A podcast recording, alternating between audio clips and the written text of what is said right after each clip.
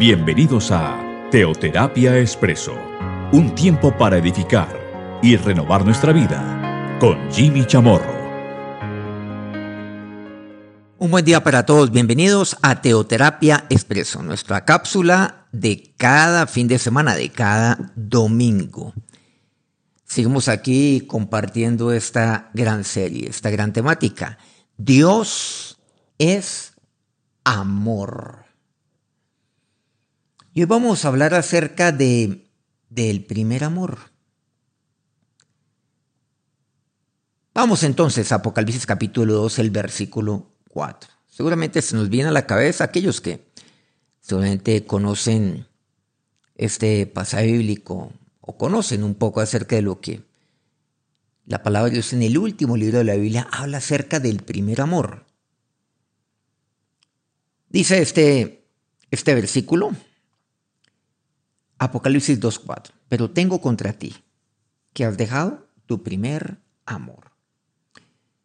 Este mensaje es para, para Éfeso, para la iglesia que está en Éfeso, para los cristianos que están ahí en Éfeso. Sabemos que hay siete mensajes para siete iglesias. Cada, cada iglesia recibe su mensaje. Aquí nos vamos a detener en qué es lo que representa cada iglesia, en este espacio al menos. Sino que vamos a centrarnos en el fondo de este asunto. Y el versículo cuarto. Pero tengo contra ti que has dejado tu primer amor. Quiero invitarlos en este momento que miremos el tema del amor a través de los ojos de nuestro Señor ya que pues, lo vemos ahí en, el libro de, en el libro de Apocalipsis. Lo vemos de esa forma. Y vamos a echar, a echarle una, una mirada al amor allí en el capítulo segundo. Vamos a verlo. Y cómo Dios trató con, con el amor en cuanto a aquellos que conformaban la iglesia en Éfeso. Primero recordemos que el amor de Apocalipsis 2.4 es el sustantivo ágape. Expresa la naturaleza misma de Dios. Por ejemplo, recordemos algo que hemos compartido ya en algunos programas. Primero es Juan 4.8. Simplemente aquí voy a anunciar lo que dice, Dios es amor. Entonces estamos hablando de un sustantivo. Hay momentos donde el amar, por supuesto, se constituye en un verbo. Pero tengo contra ti que has dejado tu primer amor. Es el mismo.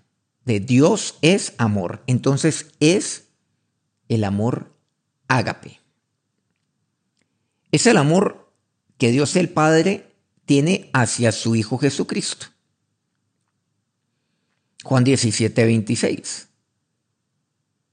Y les he dado a conocer tu nombre, dice Jesús en su oración hacia su Padre. Y lo daré a conocer aún, para que el amor con que me has amado esté en ellos y yo en ellos. Pero también es el amor de Dios hacia toda la humanidad. Recordemos ese pasaje insigne de Juan 3:16, porque de tal manera amó Dios al mundo, que daba a su Hijo unigénito, para que todo aquel que en él cree no se pierda, mas tenga vida eterna. Es el mismo. Claro, de ahí se deriva en algunas ocasiones de un sustantivo, se deriva un verbo, pero tiene el mismo origen. Y es el amor ágape. También ese mismo amor es aquel que poseen aquellos Aquellos de nosotros que recibimos a nuestro Señor Jesucristo, a nuestro Salvador, y que demostramos ese amor al conocerlo a Él y al obedecer concretamente todo lo que Él tiene para mí, al obedecer su palabra, al obedecer sus mandamientos. Es el mismo término. Por ejemplo, Juan 14. Vamos al versículo 15. Dice, si me amáis, guardad mis mandamientos. Clarísimo. Versículo 21 de Juan 14. El que tiene mis mandamientos y los guarda, ese es el que me ama. Y el que me ama será amado por mi Padre, y yo le amaré y me manifestaré a él. Más claro todavía. Nuevamente, ese es el que me ama. ¿Quién? El que tiene mis mandamientos, el que guarda mis mandamientos. Ese es el que me ama. Y por eso dice, será amado por mi Padre y yo le amaré y me manifestaré a él. ¿Por qué? Muchos de Dios se preguntan, pero es que yo no veo la manifestación de Dios en mi vida. Y ahí no tiene que ver con algo distinto, sino usted ama a Dios. Y le ama a Dios no de manera poética, sino guardando sus mandamientos, guardándolos ahí en su corazón, conociéndole cada vez más y más y haciendo de conformidad su palabra, o sea, obedeciendo sus mandamientos. Eso es lo que vemos. Versículo 23 de Juan 14. Respondió Jesús y le dijo, el que me ama, mi palabra guardará, y mi Padre la amará, y vendremos a él y haremos morada con él. O sea, es el experimentar la presencia de Dios en mi vida. Porque allí yo, la presencia de Dios, yo no la experimentar para mí, siendo la promesa de Dios para mí, de mi Señor para mí, y siendo la verdad de Dios para mí, pero Dios, Dios cómo va a estar allí conmigo cuando hay desobediencia? El amor.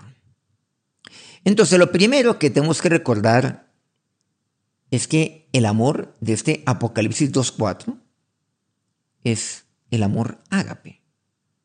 Pero tengo contra ti que has dejado tu primer amor. O sea, ese amor el amor ágape, que es el mismo amor del Padre hacia su Hijo, de mi Dios hacia mí, y es el amor que yo, ese mismo amor, es el amor mío hacia Él, que yo le tengo hacia Él, que lo expreso guardando sus mandamientos y haciendo de conforme a ello, o sea, obedeciéndole. El segundo punto es que observamos aquí mismo, en Apocalipsis 2, pero esta vez no, nos quedemos únicamente en el 4. Vamos un poco atrás, versículos 2 y 3.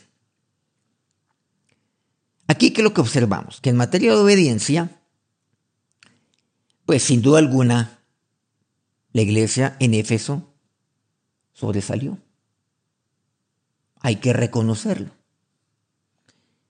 Y aquí, y aquí lo vemos.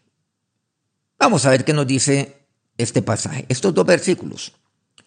Yo conozco tus obras y tu arduo trabajo y paciencia. Y lo que dice aquí, Dios, Dios nos está hablando a nosotros. Ahí Dios le está hablando a usted. Yo conozco tus obras. Mira lo que habla de, de obras. Trabajo arduo. O sea, duro. Consagrado. Y cuando dice tu arduo trabajo, ¿a qué se refiere? Sirviéndole al Señor. El ministerio. Conozco tus obras y tu arduo trabajo y paciencia. Mucha paciencia. Una característica importante de la mansedumbre, por cierto. Y luego dice, y que no puedes soportar a los malos. No, tú no toleras eso, a los que actúan con maldad. O sea, no, tú no conectas con ellos. O sea, no, tú, tú no permites eso a los que actúan con maldad. Yo conozco tus obras y conozco que no puedes soportar a los malos. O sea, eres celoso. Y luego dice, y has probado a los que se dicen ser apóstoles. Los has probado también. Y no lo son. O sea, has detectado esto, has detectado el engaño. Y eso yo lo conozco. Conocer. O sea, yo reconozco que has trabajado arduamente, que has tenido paciencia. Reconozco que no puedes soportar a los malos. Miren que hay un reconocimiento. Y sobresale. Dice, y aquellos, aquellos que engañan, diciendo que son apóstoles y no lo son. Dice, y los has hallado mentirosos. O sea, y ahí los descubriste e hiciste que ellos se descubrieran. Porque ahí está el engaño. Pero lo hiciste. Los has hecho. Y seguramente, claro, cuando esto, cuando esto ocurre, pues alcanzan a engañar a otros, ¿no? Alcanzan. A unos pocos. Por cierto, lo más cómodo es no hacer absolutamente nada. Dice, pero no lo son y los has hallado mentirosos. La mayoría se quedan callados aquí. No hacen nada. Pero no así la iglesia que está en Éfeso. Versículo tercero. Miren lo que aquí dice. Otro aspecto de la iglesia en Éfeso y has sufrido. ¿Se acuerdan? Ahí lo que vemos en la palabra de Dios. Sí, que el amor es sufrido y has sufrido. Y has tenido paciencia. Nuevamente, resalta la paciencia. Estamos viendo, leyendo el versículo tercero, pero resalta lo que vimos ya en el versículo segundo. Y has trabajado arduamente. Nuevamente resalta esto. Eres, has sufrido. O sea, no lo has tenido fácil. Has sufrido. Porque no soportas a los malos. Has sufrido. Porque has probado los que dicen ser apóstoles. Has sufrido. No lo son. Y, y los has hallado mentirosos. Y esto. Yo sé que has sufrido. Has tenido paciencia. ¿Paciencia con quién? Con estos, por cierto. Con estos que dicen ser apóstoles. Y ahí los tienes. Ahí están. Pero los probaste y los hallaste mentirosos después de mucho tiempo, en el cual tuviste paciencia. Miren que esto lo resalta. Esto lo, lo reconoce, en esto sobresale. Has trabajado arduamente por amor de mi nombre y no has desmayado. Entonces usted dice, bueno, pero, pero qué maravilloso, qué maravillosa, son, qué maravillosa esta iglesia que está en Éfeso. Es que es demasiado lo que vemos aquí. Además, y aclara, miren que el versículo tercero se relaciona con el amor, porque el amor es sufrido, dice, y has sufrido. Y queda claro que es por amor de mi nombre, ¿no? Queda claro. Has sufrido por amor de mi nombre. Has tenido paciencia por amor de mi nombre. Has trabajado arduamente por amor de mi nombre. Lo hiciste por amor. El amor te llevó a trabajar arduamente a ministrar a otros arduamente. Y luego dice, y no has desmayado en tu trabajo. el sufrimiento no te ha llevado a desmayar, la paciencia. Y no has desmayado. Yo sé que no puedes soportar a los malos. Has probado a estos engañadores. Los hallaste mentirosos pero tú no has desmayado. Habían trabajado, habían ministrado para el Señor, con amor, con paciencia. Habían denunciado falsas enseñanzas y a los falsos maestros. Pero también observamos en tercer lugar algo, que su fidelidad, o sea, su amor hacia, Dios se confirma aún más en el versículo 6, donde Él los elogia. ¿Quieren leer este versículo? Miren lo que aquí me dice. Pero tienes esto, que aborrece las obras de los nicolaitas, los cuales yo también aborrezco. Es imposible, e, e, es, es importante notar aquí que nicolaitas, esto significa vencedores del pueblo, por cierto. ¿Y quiénes eran? Fueron los, los que por lo menos, los que promovieron la doctrina que fomentaba la fidelidad y la lealtad hacia ellos mismos en lugar de hacia Cristo. Miren, estos nicolaitas hoy existen. Porque estos nicolaitas, que se llaman ser apóstoles, pero que no lo son, los cuales fueron descubiertos mentirosos, ¿qué hacen? Comienzan a hacer ministerio. ¿Y cómo lo hacen? Llevando a la gente hacia ellos. Promueven aquella doctrina donde llevan a la gente a que no sea fiel a Dios, sino a ellos y lealtad hacia ellos mismos en lugar de Dios. Hijitos, yo los amo, yo los amo. Miren lo que estoy haciendo ahora. Ahora Dios me ha mostrado esto en oración, llorado, he orado mucho, he llorado mucho. Yo he estado ahí con ustedes todo este tiempo. Entonces, por eso esto es difícil, es difícil. Pero la iglesia de Éfeso no cayó en esa trampa. No lo hizo. Pero hoy en día sí, mucha gente cae en esa trampa. La de los Nicolaitas. Cuidado con esto. Entonces llevan esto al plano humano. Entonces son fieles a ellos. Entonces sí, tú sabes que yo soy como un padre para ti y le dicen padre, por cierto, o papá o como quieran llamarlo. Y hijos, bueno, y demás. Pero no lo dicen de corazón sino promoviendo una fidelidad hacia ellos, una lealtad hacia ellos y no hacia Cristo. Y entonces, casi que la familia espiritual pasa a segundo plano porque ellos representan una familia espiritual y buscan que la gente sea dependiente de ellos.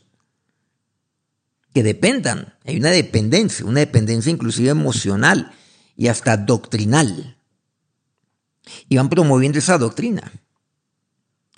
Los efesios obviamente habían hecho bien en demostrar su amor al, aborrecer las obras de, de los nicolaitas, de que Cristo, nuestro Señor, también las aborrecía. Por eso, ¿qué dice? Que aborreces las obras de los nicolaitas. Hay que aborrecer estas obras. O que esto es difícil, porque hay un área emocional ahí involucrada pero también doctrinal. Miren cuando se, conjuga ahí las emociones con la mente. Y entonces llevan a la gente a tomar una decisión. Recuerden que en el alma está la, la, mente, las emociones y la voluntad.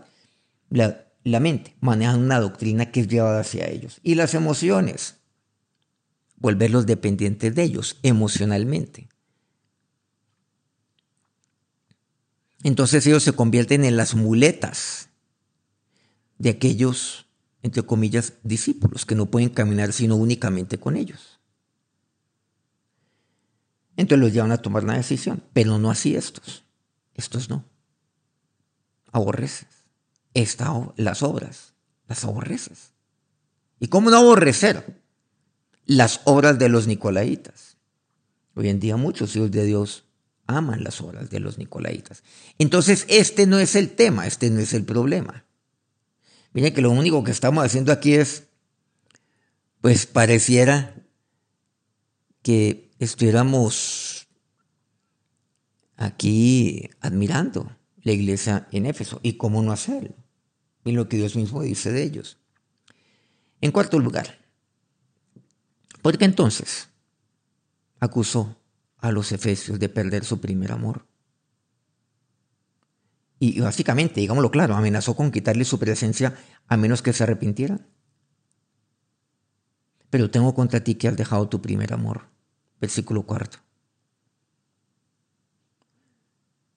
Y miren la, entre comillas, amenaza. Recuerda, por tanto, de dónde has caído y arrepiéntete y a las primeras obras.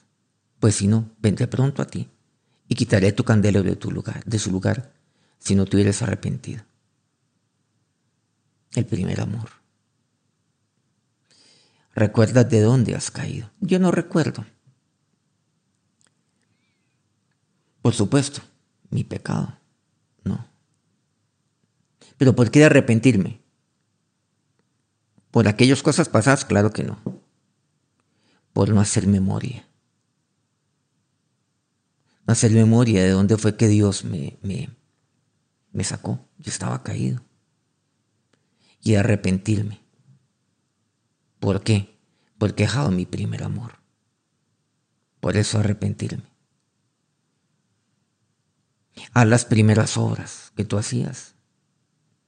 El amor es el guardar los mandamientos de Dios, el hacer ello, las primeras obras. Haz eso. De ninguna manera reprocha lo que ya están haciendo. Versículos 2, 3, versículo 6. Por el contrario, no, no, de manera alguna. Ellos han de continuar haciendo esto. Pero ojo, con el primer amor. Porque lo contrario vendrá a ti y quedaré tu candelero en su lugar. Pero arrepiéntete. En dos ocasiones dice, arrepiéntete. Y usted, pero, pero esto es extraño. No, no es extraño. No lo es. La tragedia de Efeso fue que había dejado su primer amor.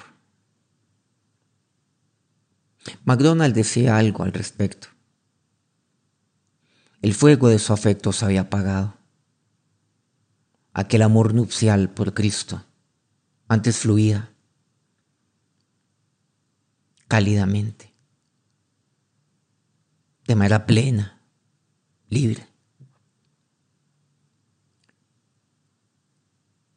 Eran sólidos en doctrina y activos en el servicio, pero faltaba el verdadero motivo de toda adoración de todo servicio. Parece entonces que su pasión por el Señor y aquellos a quienes ama se ha convertido en una pasión por la pureza doctrinal sin amor. El amor que Dios habría usado de otra manera para convencer a los hombres de pecado y atraerlos hacia Él la dureza habían utilizado la iglesia de Éfeso. En la medida en que los cristianos de hoy nos aferremos a la pureza doctrinal, sin la pasión por los perdidos que llevó a Cristo, seremos inútiles, a menos que también nos arrepintamos. Pero tengo contra ti que has dejado tu primer amor. Señor Dios, elevamos nuestra oración a ti. Usted ya ha oído lo que Dios tiene para usted. Dios le ha hablado en este momento que decirle adiós. ¿Cuál es su situación?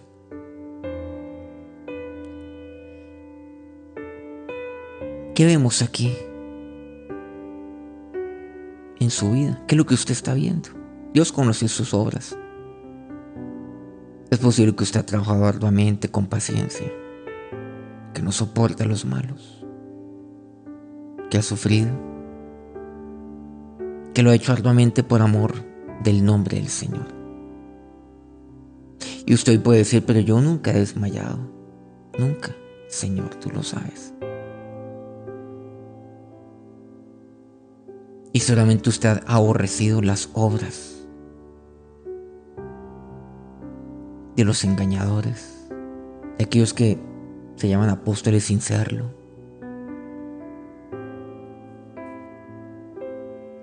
De aquellos que promueven aquella doctrina que es mentirosa,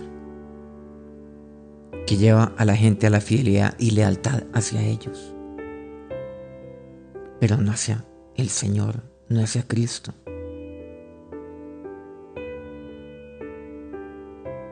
Pero tampoco promueven el andar en unidad en el cuerpo de Cristo, en una familia espiritual, ¿no?